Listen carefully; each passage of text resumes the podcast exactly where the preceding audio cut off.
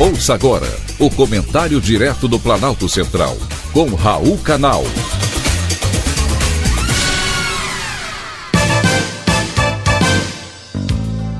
Queridos ouvintes e atentos escutantes, assunto de hoje é Frank Drake.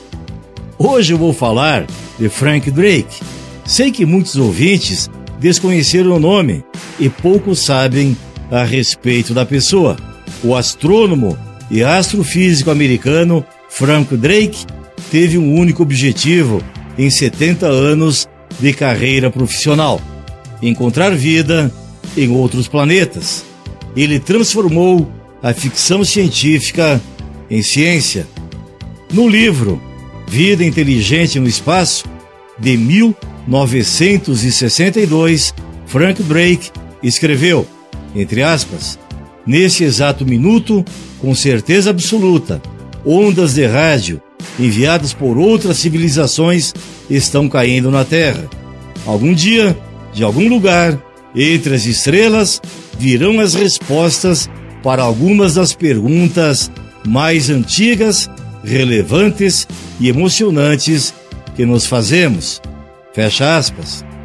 Quem nunca pensou nessa possibilidade?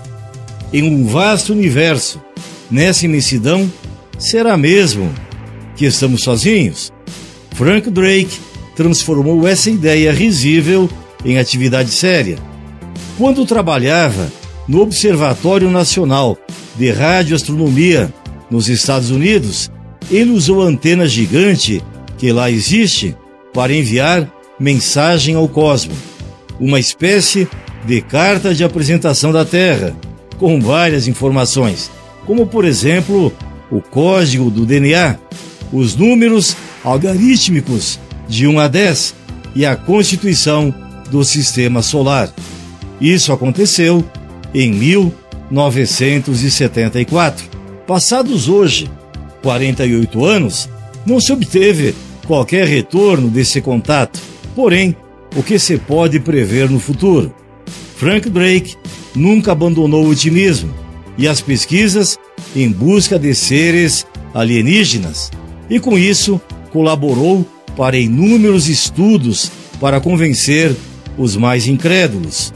Desenvolveu, por exemplo, a equação de Drake, uma estrutura para estimular o número de civilizações possíveis ao longo da Via Láctea.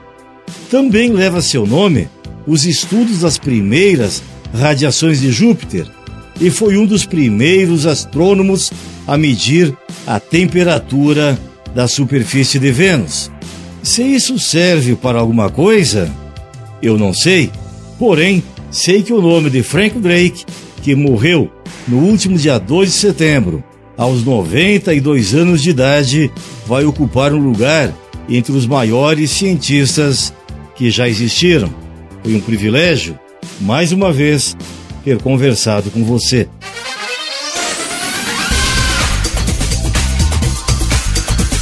Acabamos de apresentar o Comentário Direto do Planalto Central, com Raul Canal.